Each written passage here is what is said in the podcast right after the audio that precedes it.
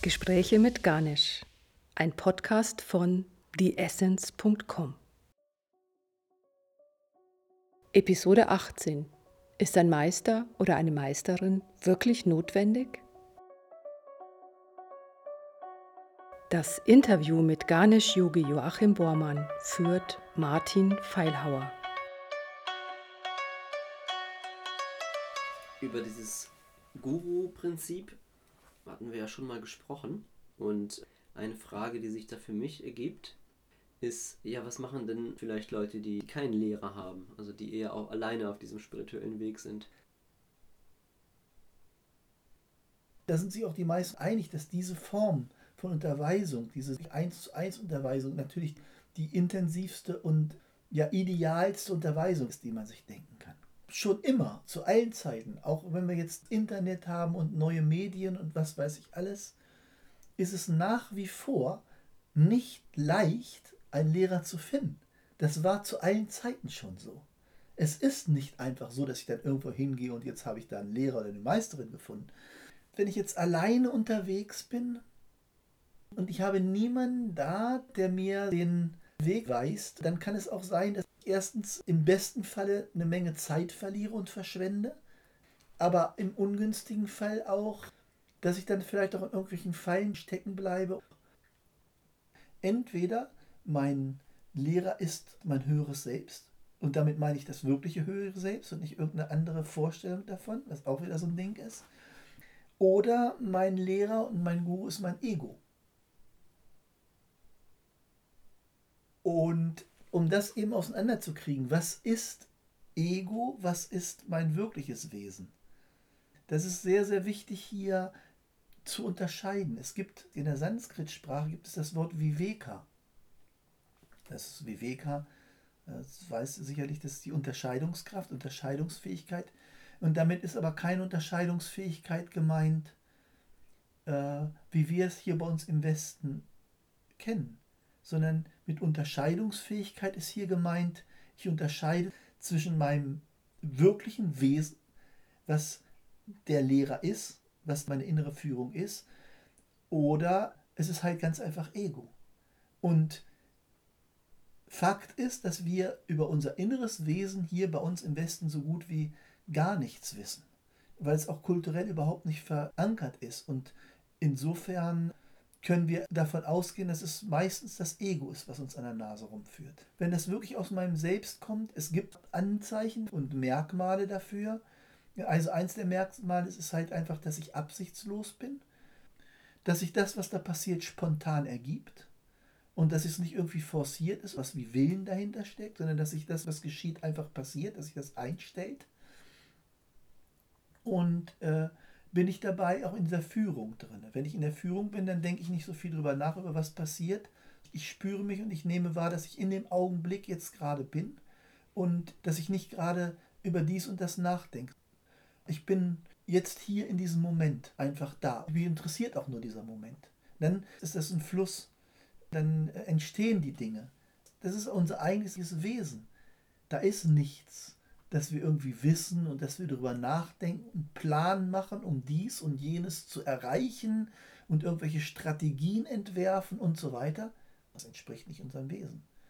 Unser Wesen ist vollkommen spontan und es ist eine höhere Intelligenz, die wir selbst sind und die sich in jedem Moment unseres Seins ausdrückt alles, was wir denken, was wir wissen und was wir tun, entsteht in diesem Moment.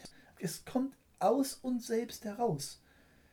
Das sind nicht irgendwelche neurotischen Kontraktionen mit drin, irgendwelche Anspannungen wie irgendwelche Angst oder eine Besorgnis und diese ganzen Spannungen oder ich will jetzt aber auch und das muss doch jetzt irgendwie.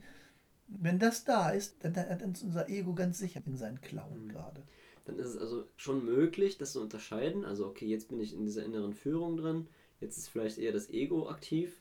Auf der anderen Seite brauche ich vielleicht auch immer wieder eine Kurskorrektur, weil man dem sicherlich ja auch selber auf den Leim geht manchmal. Das heißt, du hilfst ja auch gerade durch das, was du sagst, dieser Differenzierung so ein bisschen auf die Sprünge.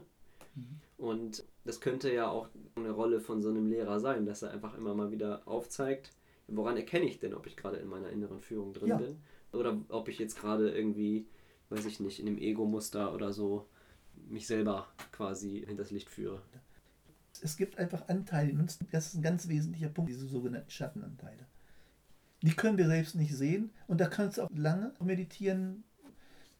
Ja, vielleicht ist es halt auch möglich davon, gerade durch eine korrekte und echte Meditation einen riesengroßen Teil, vielleicht sogar tatsächlich auch darüber zu lösen, vor allem wenn ich Kontakte mit anderen Menschen habe und da auch eine gewisse Spiegelung habe. Aber es gibt halt auch einen Teil, den ich alleine durch eine eigene Innenschau eben nicht sehen kann, weil es eben Schatten sind. Ich kann nur das integrieren, was ich in mir selbst wahrnehme. Und weil ich das nicht in mir sehen kann, brauche ich dann andere Personen als Spiegel. Das heißt, optimale Situation wäre demnach sowas wie eine Führung im Spirituellen Mhm. durch einen, eine Lehrerin, Lehrer oder mehrere vielleicht sogar und gleichzeitig vielleicht auch eine Gemeinschaft oder zumindest eine Partnerschaft, wo auch Ja. dann diese Spiegelung passieren kann. Ja, Das ist optimal. also das wäre wirklich gut. Das sind ja Dinge, mit denen ich mich schon lange beschäftige, weil ich einfach gesehen habe, dass wir dieses klassische Schüler-Lehrer-Modell hier bei uns, dass das so nur schwer umsetzbar ist. Wir müssen das Individuum berücksichtigen. Da muss schon eine gewisse spezifische Führung sein. Das ist das eine. Und das andere, vielleicht reicht es aber auch schon, dass es einfach so gelegentliche Kontakte sind, so ein gelegentliches Gespräch ist, ja. So eine Kurskorrektur, die schon viel bewirken kann. Manchmal ist es schon ein ganz kleines Gespräch, was viel bewirken kann. Ne? Hm.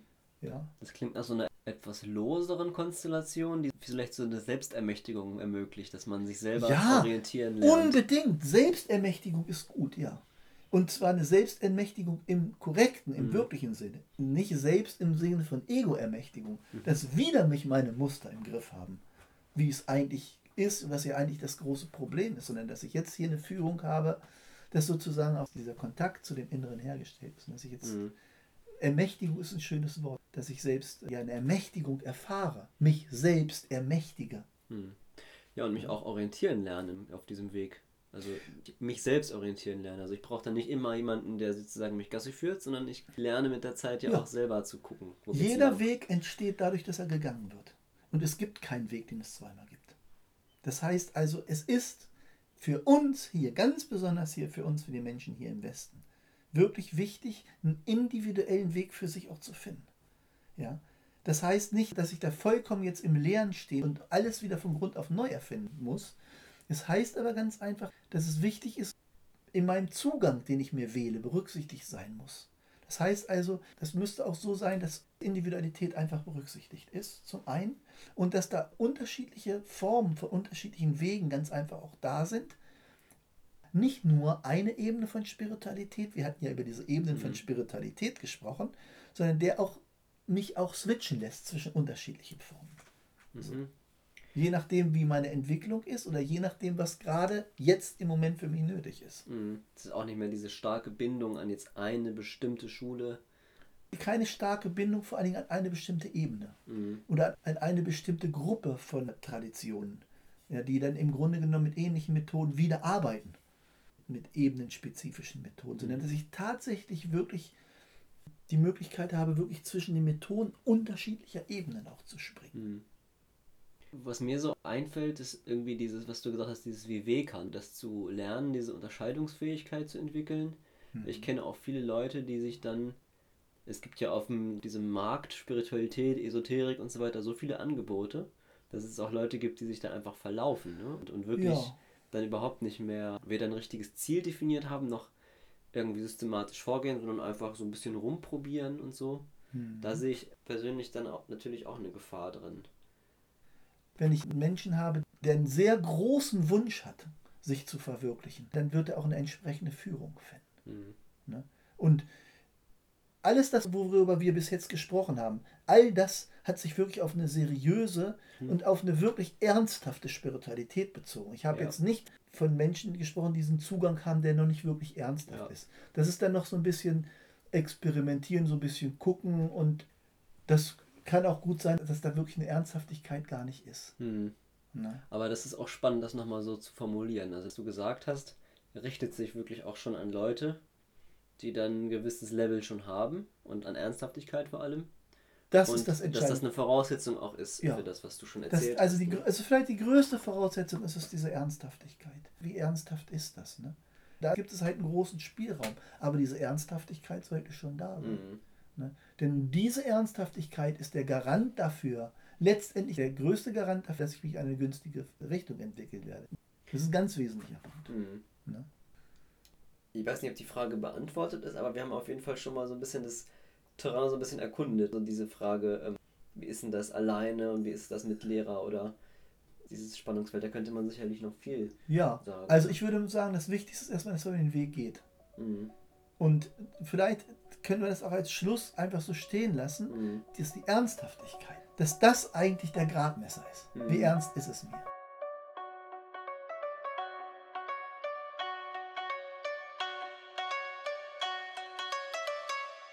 Sie hörten Gespräche mit Garnisch, einen Podcast von theessence.com. Weitere Episoden, mehr Informationen und kommende Veranstaltungstermine finden Sie auf www.the-essence.com.